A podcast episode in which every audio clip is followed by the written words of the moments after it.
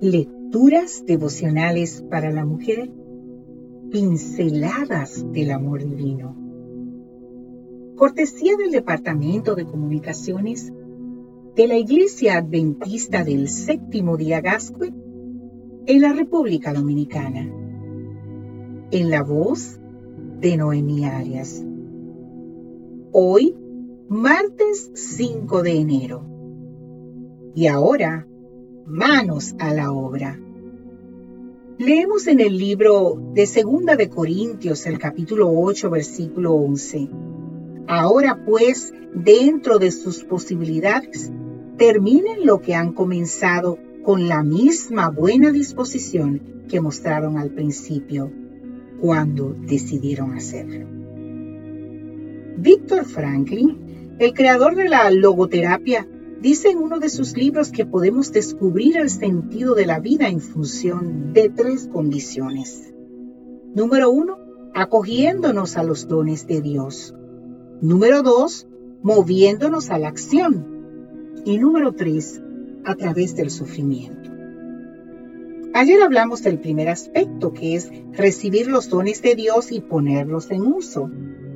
Hoy te invito a reflexionar en la segunda condición, para encontrar el sentido de la vida, que es la acción. Movernos a la acción quizás sea el paso más complicado cuando nos enfrentamos a diversas dificultades.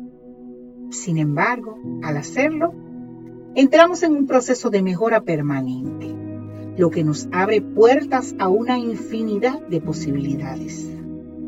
Acción movimiento, son cosas que parecen simples, sin embargo, frente a una gran dificultad, muchas de nosotras nos quedamos petrificadas, totalmente paralizadas. Para que hagamos algo en esas circunstancias es necesario que ejerzamos voluntad y pongamos un empeño consciente y, aunado a esto, debemos levantar la vista a Dios con fe. Décadas atrás, las mujeres estábamos en una posición de meras espectadoras de lo que ocurría a nuestro alrededor. Hoy, sin embargo, la vida nos ha llevado a un protagonismo. Para muchas, tal vez, un protagonismo no deseado. Algunas lo experimentan desde la trinchera de sus hogares como madres y esposas otras desde su ámbito laboral o al frente de un negocio o de una gran empresa. Si eres una ama de casa, debes saber que no solo arreglas camas y haces la comida. En la crianza de tus hijos estás sentando las bases que definirán el destino de la sociedad que hoy por hoy se encuentra en crisis. Si laboras fuera de la casa, tienes ante ti un gran desafío que solo será superado si te mueves a la acción. El obstáculo que con mayor frecuencia nos impide movernos a la acción es el miedo.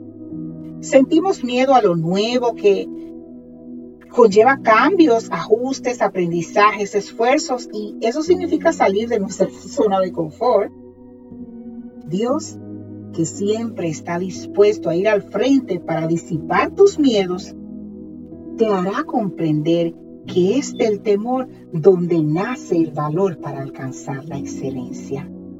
Intentar hacer cosas por ti misma sin contar con la dirección de Dios, eso se llama arrogancia. Pero si te agarras de la mano de Dios y sigues sus indicaciones revestidas de humildad, te encuentras justo en el camino del éxito. Así que, mi querida amiga, hoy te digo, manos a la obra.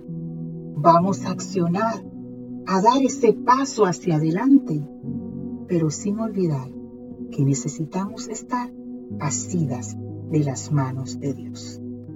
Que Dios hoy te bendiga, mujer.